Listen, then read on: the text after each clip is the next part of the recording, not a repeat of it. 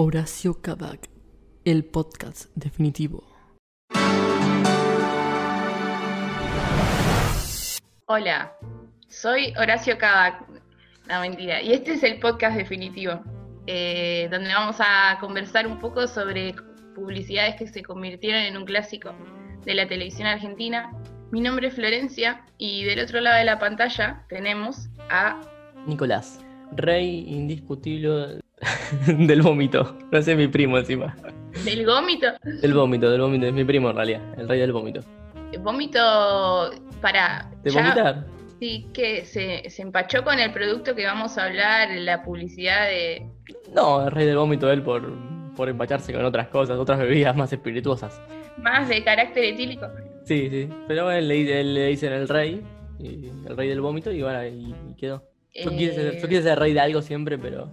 Bueno, rey de la chocolatada fría podría ser. Yo aún hoy tomo chocolatada fría. Sí, sí, justo a- algo de, eso estaba recordando. Vos no te tomás un mate ni a palo. No, no, para Ay. odio. Para odio de toda la gente, no tomo mate. Es, es de esa gente del mal. Pero en cierta forma es como un reivindicador de la chocolatada post, eh, post todo. Post 20, post 30, post 40, hasta, hasta la eternidad. Nicolás Locino va a tomar chocolatada. Sí, sí, Eso creo es que algo que, que lo sabemos. siempre tomo chocolatada fría. Fría, encima ni siquiera caliente, no puedo tomar nada caliente. Tomo so- solamente cosas frías, tomo. Nada, creo que la, la chocolatada es mi, mi arma más acérrima para la merienda y, y, no, y el desayuno. Perdón, se me olvidó. Se me olvidó las comidas. cómo iguala, es un patrón que iguala a distintos eh, públicos, ya sea el alcohol o la chocolatada, el patrón que une todas esas cosas y genera tantas sensaciones intensas en el vómito es también muy curioso. Eh, en este caso tendríamos dos opciones entonces para desarrollar que no tienen que ver con publicidades de alcohol hoy, en el día de este podcast, en el podcast del día de hoy, vamos a reivindicar la, la chocolatada a través de la, una de las publicidades más eh, divertidas, terroríficas y emocionantes que nos pudo haber dado la televisión argentina y con una de las mejores canciones que canciones sería o banda sonora El soundtrack. hasta sí que hasta el día de hoy está en el recuerdo El personaje más recordado tal vez de las publicidades. el personaje más cuadrado en el podcast del día de hoy vamos a hablar de la caja vengadora La caja venga ahora. Vamos a tomar como referencia una de, de ellas. Vamos a empezar por una de ellas, aunque vamos a diversific- diversificarnos al resto.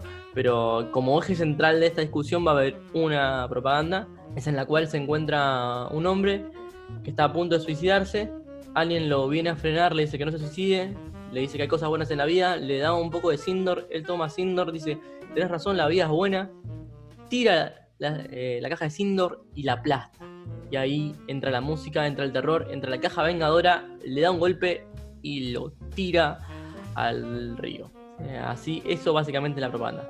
La conté de una manera que no parece nada divertido, pero la verdad que es muy divertida. la tensión que uno siente cuando el tipo decide quitarle el aire a la caja, se escucha el chirrido a los psicosis, creo que es indescriptible verbalmente. Digamos, uno sabe que ahí va a pasar algo malo más allá de, la decisión del tipo de antes, cuando arranca la publicidad de querer matarse, uno se olvida de eso. El terror viene cuando, cuando el tipo le quita el aire a la caja.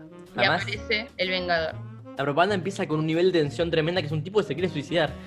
En Sí. la orilla de un puente se va a tirar una tensión tremenda y nos relajan de esa tensión.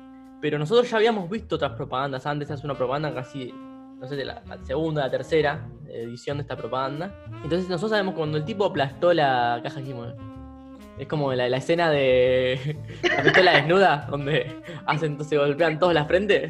Cuando hace eso, es como, es como eso, es como ese meme. Así, estamos, ¿Qué hiciste? claro, ¿sabes? la cagaste, amigo. Venías bien, te salvaste de una y entraste en otra. pero sin pensarla. ¿Qué pasa? Uno, claro, al ser la segunda edición de la saga de la publicidad, uno ya más o menos se la veía venir de que iba a caer eh, la caja vengadora. Entonces podía advertirlo a través de, siendo espectador, tener esa, esa reacción de, También es como que a través de que el, chabón le quita el aire a la caja, uno también pierde el aire con ese suspiro y decir, no, como cuando pegan el palo de un gol, una cosa así, del equipo contrincante, es como, no, guacho, ¿qué? Es, es ver mano a mano al, al delantero contrario con tu arquero. Sabes que viene el final. Es un penal que te cobró en el minuto 90 en contra. sabes que te están por matar. estás metido en el corredor de la muerte. El tipo se metió solo en el corredor de la muerte. Igual lo que pasa es que al ser la segunda, aunque sabía de la primera, y no, no era un momento donde me parecía un. Bueno, era el momento de las sagas, igual, pero en las propagandas. Pero podría no ser una saga. Podría haber pasado otra cosa y terminado ahí la propaganda. Sí. Pero el momento donde explota, ahí estamos seguros de que va a entrar la caja vengadora, porque es, ese golpe es como el, ¿y ahora quién podrá defendernos del chapulín? Pero, digamos, es como que uno cuando invocaba la figura del chapulín, digamos, eh, era como con la esperanza de que, porque uno ya no, no tenía nada que hacer, es como que uno como humano necesitaba como esa figura de mágica o lo que sea de, la persona que tenía como un poco más de, como que estaba en un nivel superior del humano. Entonces ahí aparecía y lo invocaba. Pero en este caso aparece la caja que está también, se, uno podría decir que está en un nivel superior a los humanos, eh, más allá del bien y el mal, una cosa así. Tiene más, tiene más eh, poder. Claro, y el tipo no lo invocaba a través de su conciencia de humano, de necesitar ayuda, porque por eso lo salvó otro tipo común como él, sino que es a través de un acto que no estaba bien o que estaba haciendo, o sea, cae la caja para, para juzgarlo, sería. Nada, es una especie de ángel de la muerte, es viene a salvar al resto de las cajas, es una caja, digamos. La que la está llamando la otra cuando en una caja es explotada y hace ruido, te va a venir la otra caja a defenderte. Es su familia, Claro, sí. La familia de las cajas.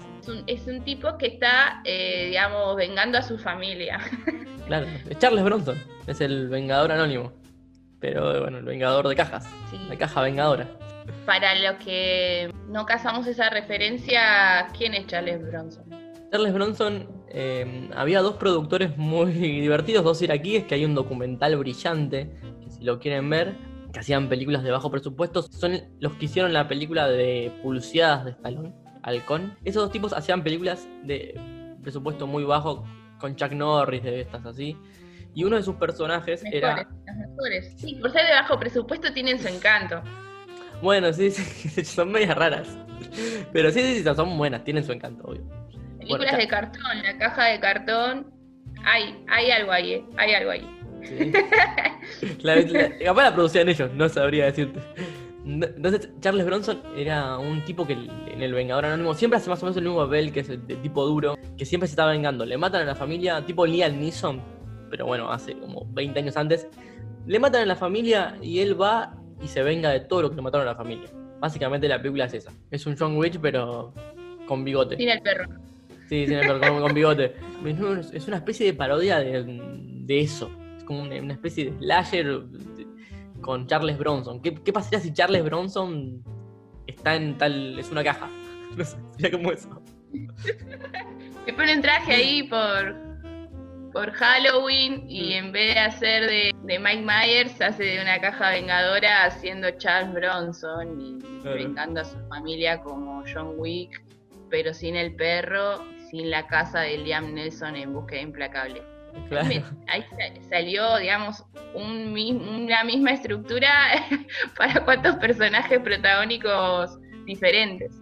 Sí, le hicieron algo a alguien que quiero, voy a vengarme de la manera más violenta que hay. La muerte más violenta la tiene, Charles Bronson, que es que va con la plata que tiene, la cambia por monedas, se compra una media, agarra todas las monedas en una media y empieza a caer a, a monedazos. Ah, ¿Sabes que eso siempre quise hacer, boludo, no. La quería hacer con las monedas de 25 y 50 centavos. Viste que hace el año pasado, el anterior, eh, ya no las usaban más. Eh, acá abre un paréntesis violento, pero vamos a buscar métodos para salvarnos de este futuro apocalipsis todos juntos. Ese dato que dijiste de la media rellena de monedas, eh, no sé dónde lo había visto y es verdad, es de, de ese chabón y quería hacerlo con la de las monedas de 25 y 50 y se me repasó y no lo pude hacer. Menos mal que no lo hiciste. Menos mal porque tenías presa, Flor.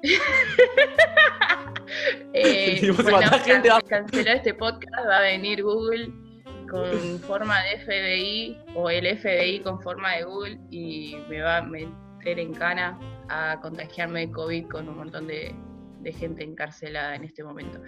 Eh, sí, quería hacer eso y se, la, se las di al kiosquero en ese momento, ¿viste? Y dije, no, qué pelotuda. Tenía un montón. Quería agarrar mis medias, ¿viste? Ponerlas dobles. Pero encima yo gasto bocha las medias. Tengo ahora mismo, tengo una media rota y otra tapando un agujero en la pared. y otras las uso para, para pintar. Tengo acá una media. El que puede ver esto, tengo acá una media. No, no lo pude hacer era mejor que un arma. Hubiera sido genial. Yo salí con una media y bueno, nada. Gracias, Charles Bronson. Gracias. Y gracias, Nico, por recordar este dato que posta. Eh, no, estoy, estoy emocionada, estoy emocionada. Para mí es la, mejor forma de matar a alguien porque es el poder del dinero. Básicamente, en serio, el poder del dinero. el capitalismo. no poder. Ya no, no puede más la plata. No puede más pero mató a alguien, es el capitalismo más salvaje que vamos a ver en nuestra vida. Sí, sí, sí, en manos, en las manos. En las manos, en el poder de la venganza, en, el poder en el poder del hombre blanco con bigote, el hombre más blanco y más heterosexual que existe, antes de los 80. Después de los 80 ya no. Antes de los, después de los 80, bueno, puedo ser yo sin con bigote. Claro, no, pero, pero ya usar bigote ya no es tan heterosexual, digo. Eh, claro, sí, ya no es más. claro, en mi caso no, no lo sería. Después de, Freddie, eh, después de Freddie Mercury ya dejó de ser heterosexual usar bigote. Claro, entra en un terreno de ambigüedad muy, muy grosso. Freddie Mercury es tan grande y hasta cambió la forma de usar bigote. Freddie no, no entraba con un bastón. Eh, en alguno de los shows. No está en el de Wembley, el, o sea, el, el, de la reina. Claro, el cetro de la reina. Bueno, ese sería como la pajita que usa la caja Sindor. Yo vería, eh, yo compro eh, una caja Sindor ahí a Mercury. Sí, olvídate. Sería genial. Ahí tenés el rey que. el rey de la chocolatada. Queen. Que se venga del SIDA. cancelado, cancelado este podcast. el poder del capitalismo es eh, algo que también comentábamos eh, con la...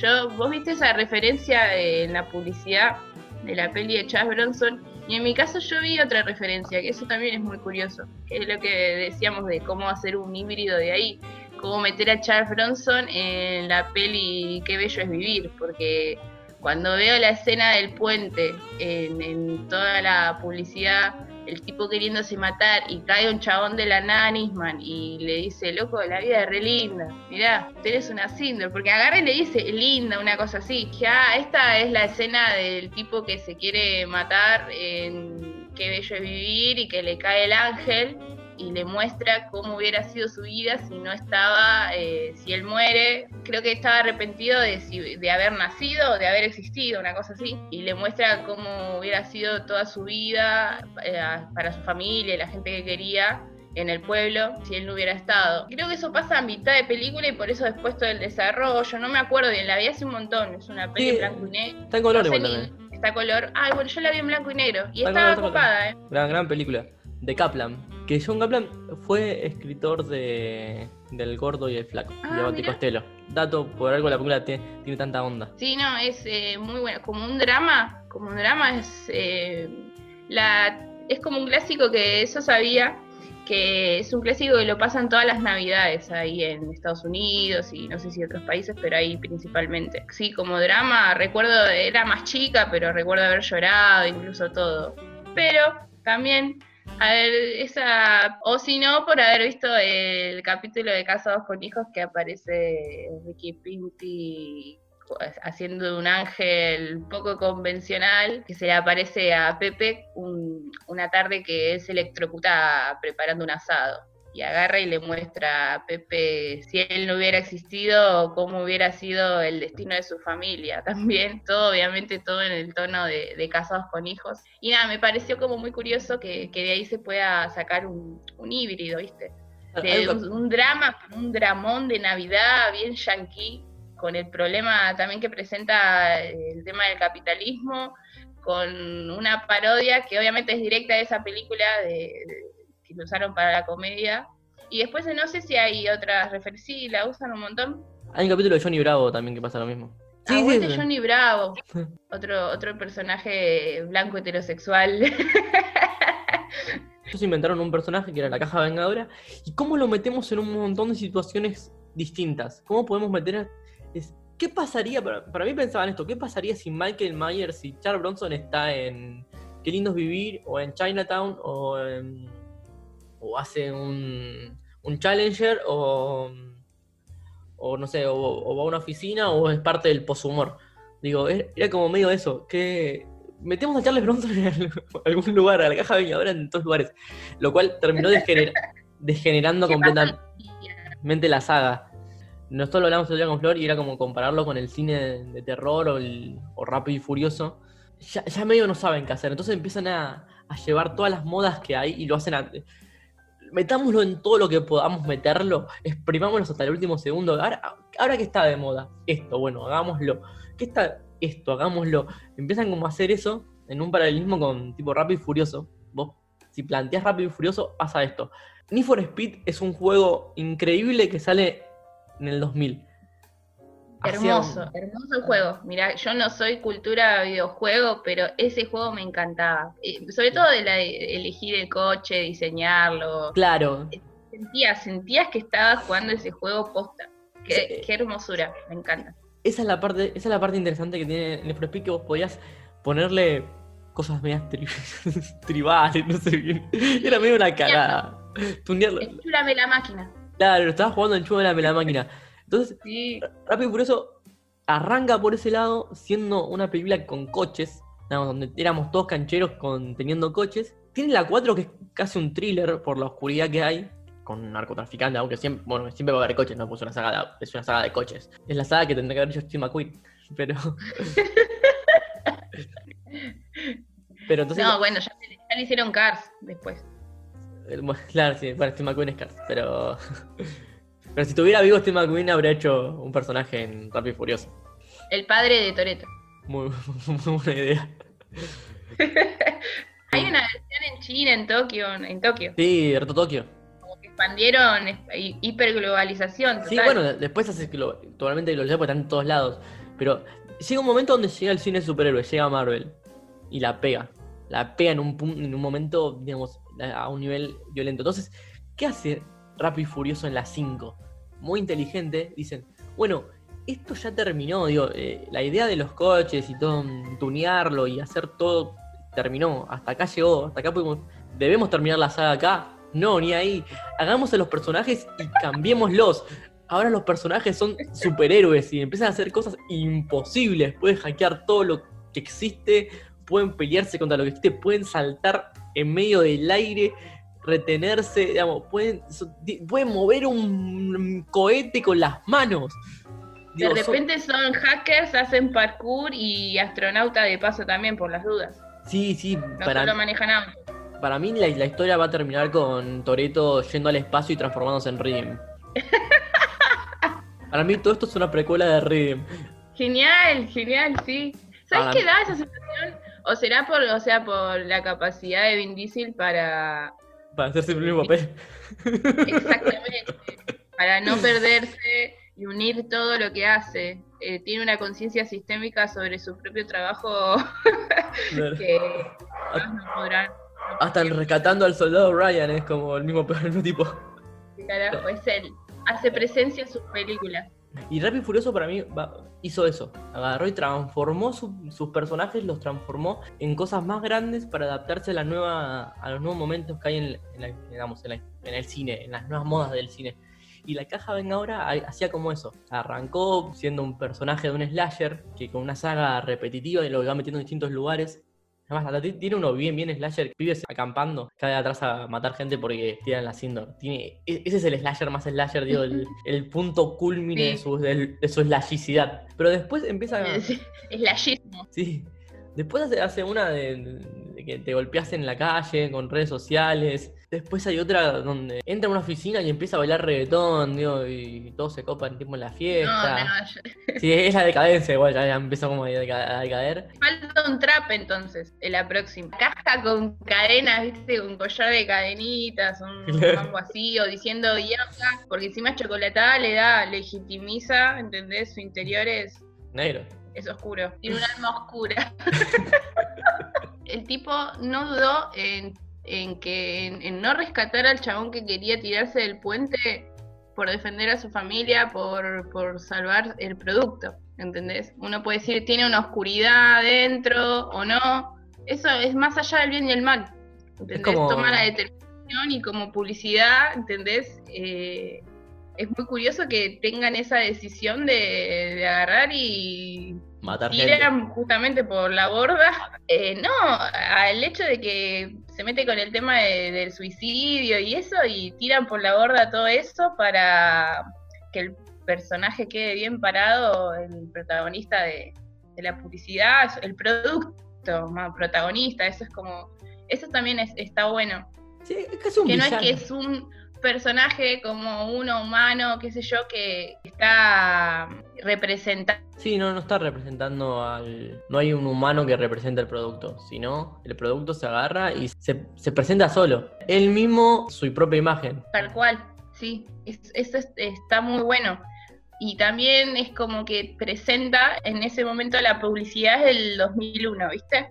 Y más o menos uno puede asociar el contexto, es, algo muy, que está todavía presente. Es un producto que está de antes, en ese momento se había que mantener latente, digamos, el hecho de que hay que cuidar el consumo porque está todo muy ajustado, obviamente. Ese mismo recurso lo usan para la publicidad, darle como una vuelta desde el humor negro y, y toda esa sensación que creo que como socialmente había ¿entendés? Con el contexto de la crisis así, darle como un tono humorístico a eso.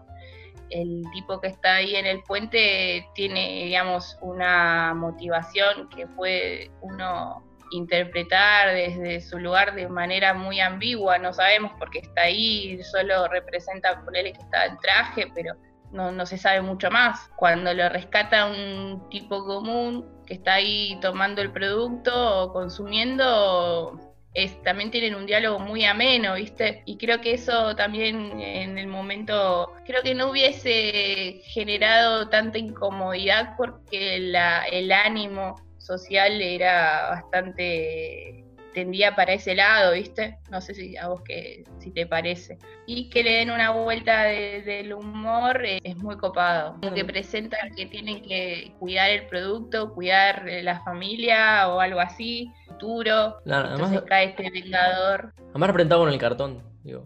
¿Cuántos cartoneros había? Exacto. Entonces era como que sí, cuida esto porque te da de comer también.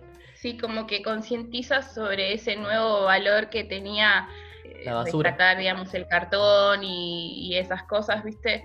Es como que en cierta forma es un, sí, es como un gesto que tiene para concientizar sobre eso antes la recolección de, de materiales reciclaje era algo que iba al margen de, no era como parte de la economía central de cada familia ni nada, y en ese momento era una de las más en el medio de sustento de un montón de casas. Entonces es como que había una especie de concientización indirecta, obviamente, y muy simple, y hasta incluso cuestionable si uno quiere ponerse a analizarlo de ese lado sobre tratar de rescatar el, producto que era hecho con una materia que podía ser reciclada y entraba más por ese lado también, como empezar a tener una, un discernimiento sobre eso, sobre el tema del cartón y así. Pero obviamente yo creo que ese es como el, subtítulo o, meta-análisis que se puede hacer sobre eso, ¿no? Porque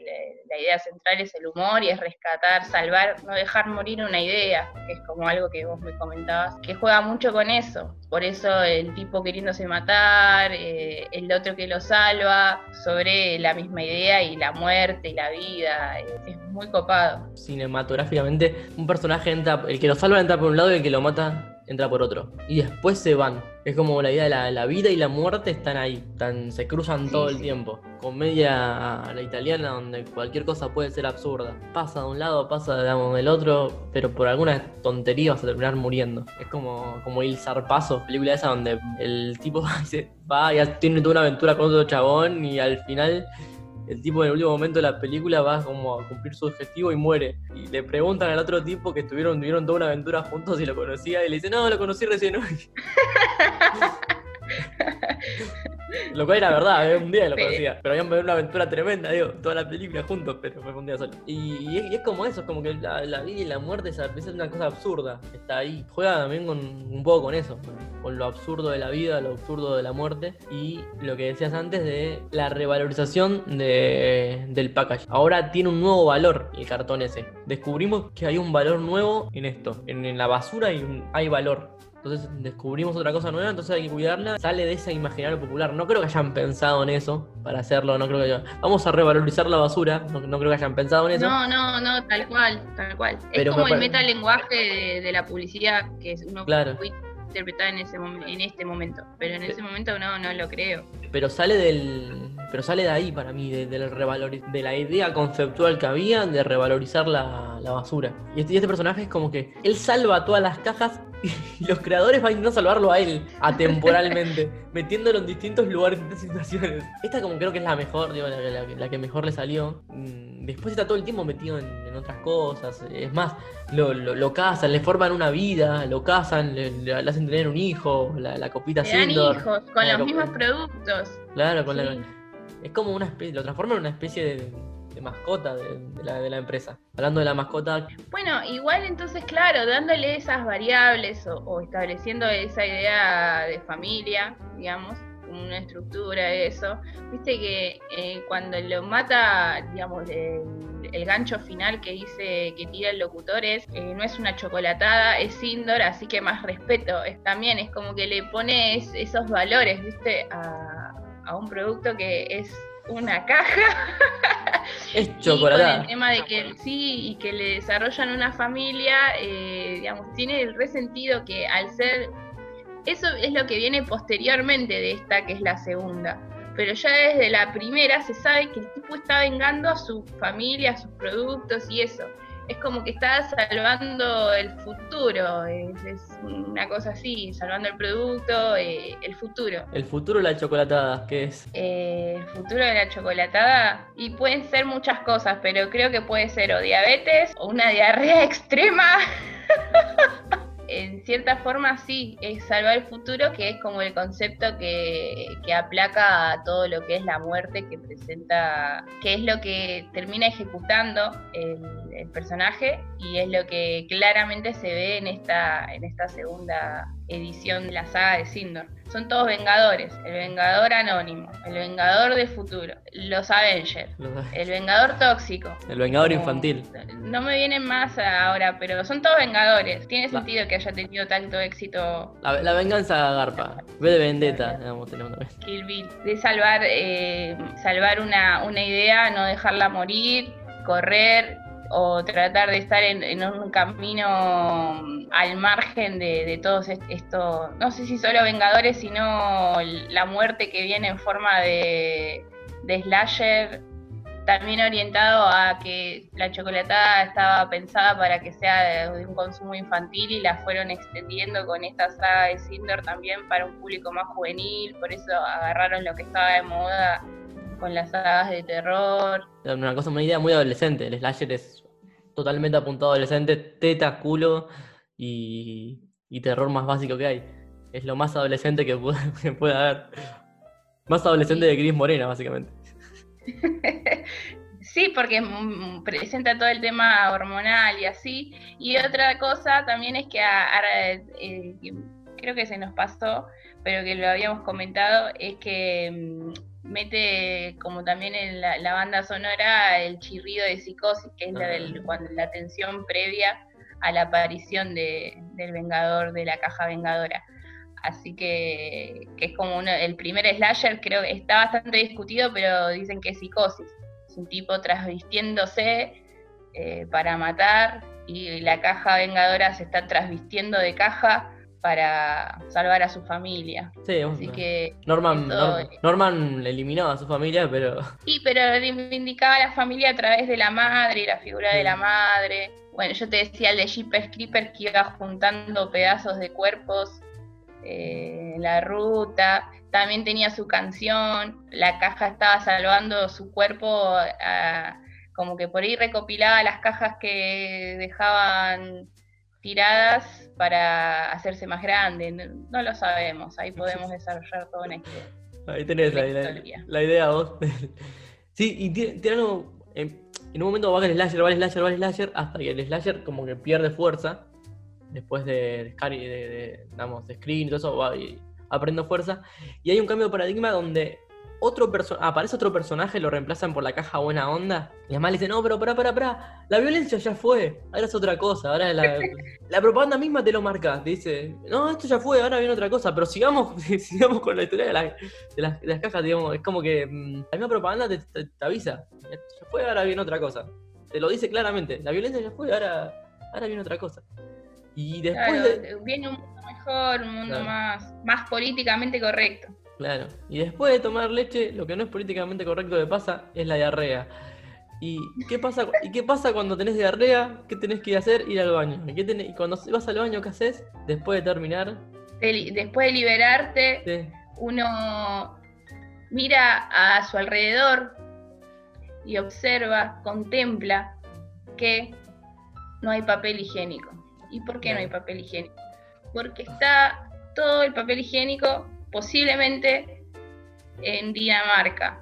En Dinamarca hubo un incremento de consumo de papel higiénico a partir de la publicación y difusión de una publicidad que en este momento vamos a tener eh, de manera exclusiva eh, conocimiento, eh, que acá el compañero Nicolás nos va a comentar. La, bueno, la propaganda, te la voy a hacer muy simple, es una propaganda hermosa que, me, me, mostraron una vez en un, en un curso, que es así. Es una familia y un tipo, la mujer está escribiendo en un papel algo, como que le, le, hacen anotar algo, escribe en un papel, y él tiene una tablet, tiene una tablet así, y le dice, eh, Eva, algo así se llama la mina, no recuerdo, como que, y le, y le pasa la tablet como que, usa la tablet, no, no usáis papel ella no sé qué está haciendo con así otra cosa con un papel, dibujando no sé qué cosa a los hijos, y le dice Eva, y le pasa también otra vez la tablet, como que usa la tablet. Eh, esto pasa dos o tres veces más con, con, distintas situaciones, hasta que en un momento él va al baño, no hay papel higiénico y dice Eva, así como ya más, más intenso, pidiéndole papel, y le pasan, ella le pasa una, una tablet con una imagen de un papel higiénico. ¡No! vos podés reemplazar todo el papel del mundo menos el papel higiénico. Además, eh, además que allá no usan bidet, tío. seguramente va a ser más dramático todavía, te falta de papel higiénico. Acá la piloteas con papel, con, digo, con bidet. allá no hay bidet, digo, no la puedes pilotear. Menos el papel higiénico. Menos papel higiénico. Qué hermosura, qué hermosura. Es cierto lo, de, lo del bidet, así es algo bastante que está eh, colectivamente se, se sabe, pero la importancia del papel y todo. Eh, ¿qué, ¿Cuánto dura la publicidad? ¿Segundos? Segundos, no, dura, no dura nada. Es más, sí, creo que es ella mirando el diario, le dice, Eva, le da el coso, eh, dibujando, ella escribiendo algo, tipo anotando algo, Eva, y, haciendo un dibujo el hijo, le dice, que le da un dibujo, le dice Eva, y después va al, va al baño, segundos, menos que fulvito, creo. Sí. Pero es brillante, Dios, es finísima. cómo, sí, cómo introduce el tema eh, que es también algo que va acompañado del uso del papel higiénico, que es la quedarte sin papel y pedirle gritar, es como esa, esa especie de, de catarsis de gritar papel o quien sea que esté, es como que va de la mano es como que usar papel higiénico une a las personas. ¿Entendés? Sí, acá cada se paraba un poco porque estaban boludeando. Pero, pero no, sí, eh, eh, encima es muy, digamos, es muy internacional la idea porque es, es universal completamente. Es completamente universal porque Sí. no, no, no hay quien no, no- no la comprenda. Encima se dice una sola palabra en todo, en todo el coso. El hombre de la mina, el hombre de la mujer. Que no recuerdo si la Eva, para mí se me confundió Eva por Wally, pero Puede ser cualquiera. Sí, sí, sí, pues, encima Eva es un nombre como re internacional. Sí, universalmente Sí, hasta, utilizado. hasta hasta los japoneses son los Evas para salvar al mundo y derrotar ángeles, pero bueno.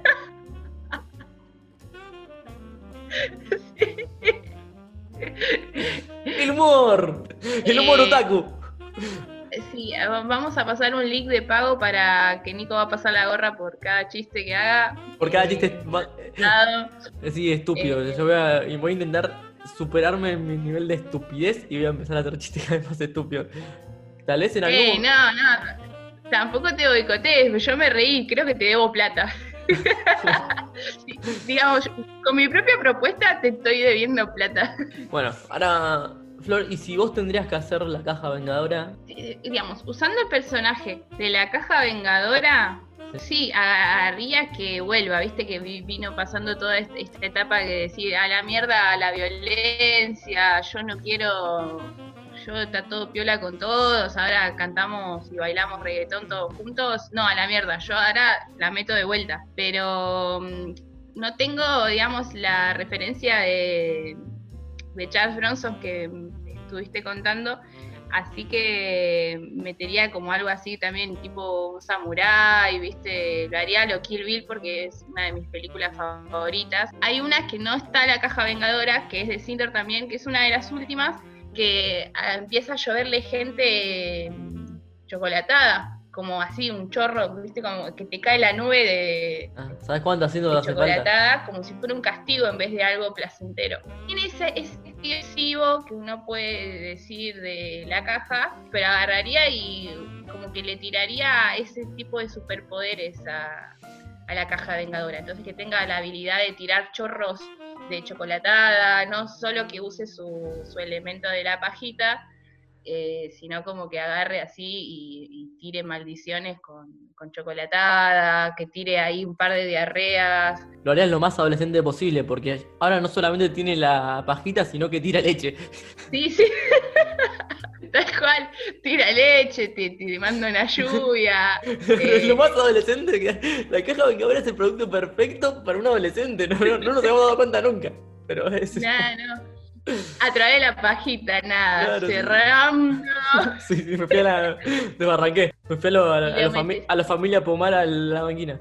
Pero para mí, digamos, sería algo honesto. Y que, querrían tomarla, indiscriminadamente. Entonces, nada, como que presentaría una caja vengadora que desarrolló superpoderes, que son los que tenemos todos, básicamente, sin con menos metáforas, gracias y encantos. Y nada, te presentaría ahí como, como un superhéroe. Y simpatizaría también un poco con, con el público infantil, que tampoco hay que olvidarse tanto de eso, porque es un, de un consumo eh, bastante mayor también de eso, así Sí, que Además, los Vengadores, tipo, están ahí arriba y los ve todo el mundo. Mi hijo tiene Sí. 60 años, ve las pelis de los Vengadores. Claro, no. Ahora los superpoderes están, están arriba.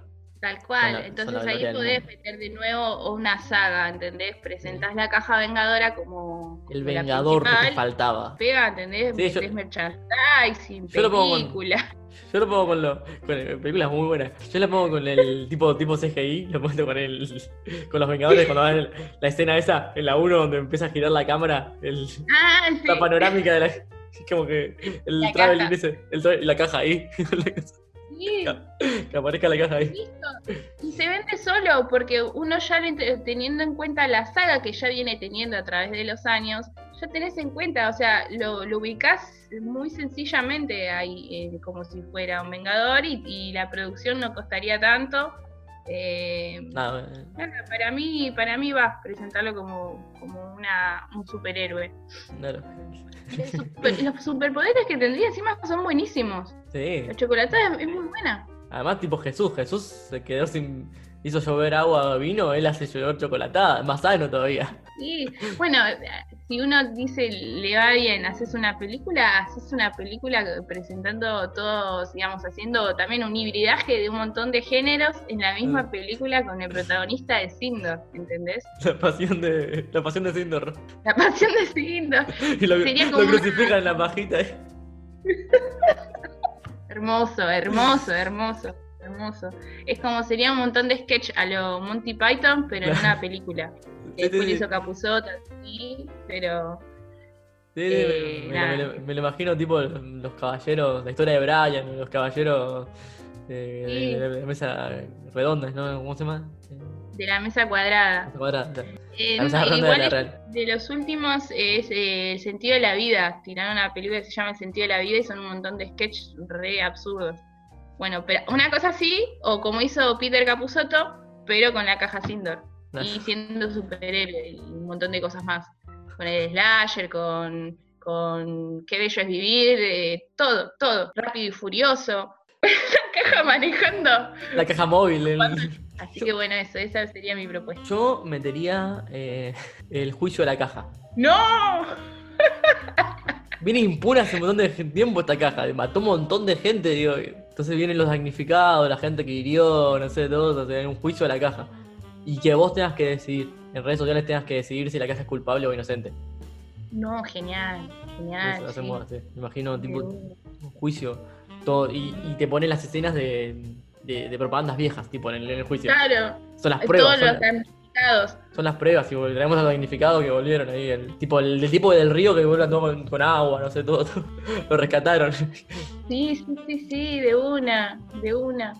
Me copa. Y pero ¿qué harías? Eh, tendrías, digamos, los damnificados por un lado, pero cuando lo- la caja tira que ya está todo piola, que afuera la violencia, digamos, toda esa gente sería la que estaría haciendo No, no, fuerza. la- claro, la hija de gente se, se divide la opinión pública, tipo, la caja, la caja tiene que ser libre, loco, porque es un, es un héroe nacional. Es un asesino, casi mata a mi viejo. Yo soy intolerante a la lactosa. Vos sos un intolerante, pibe, no podés, no te... Yo me empaché, me quedé, me quedé sin papel higiénico. Y dije, ah, va, y no me trajeron nada, me, me- me- me pasaron, una- me pasaron un iPad por el, por debajo de la... Me llegó un Eva, me llegó el Eva 1, el ángel de la. Me, puse- me entré ahí, me dio un ataque, me, puse a llorar como loco. Una depresión me dio. Me vino el ángel de la muerte en vez del ángel de qué bello vivir, ya mezclaba todo, ¿viste? Sí, sí. La propaganda más otaku que había. Bueno, eh, acá que mucho taku le pegaría ahí con, con, la, con la fiebre adolescente. No, no todo. su- No sé, para yo haría el, el juicio, el, el juicio de la caja. Si ya metés drama, metés opinión pública, interac- lo haces interactivo Sí, por sí. las redes Para mí, sociales. para mí el final tiene que ser interactivo, que es la.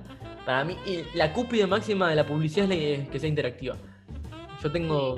Bueno, algún día lo hablaremos la propaganda de Walter, me parece que Sí, es sí, algún sí. día se va a hablar.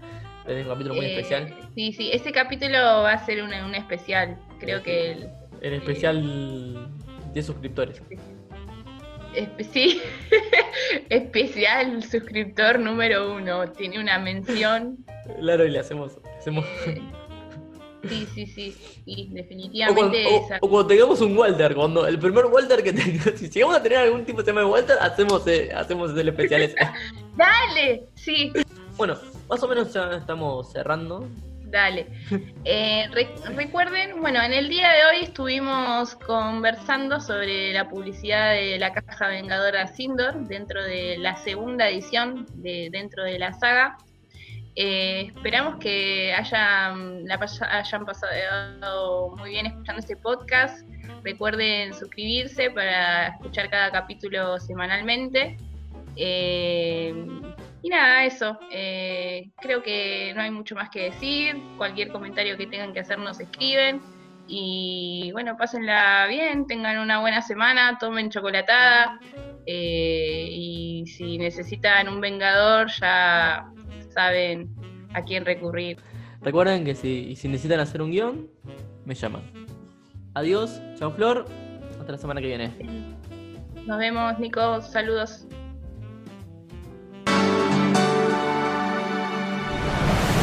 Espera. Esperamos tu suscripción.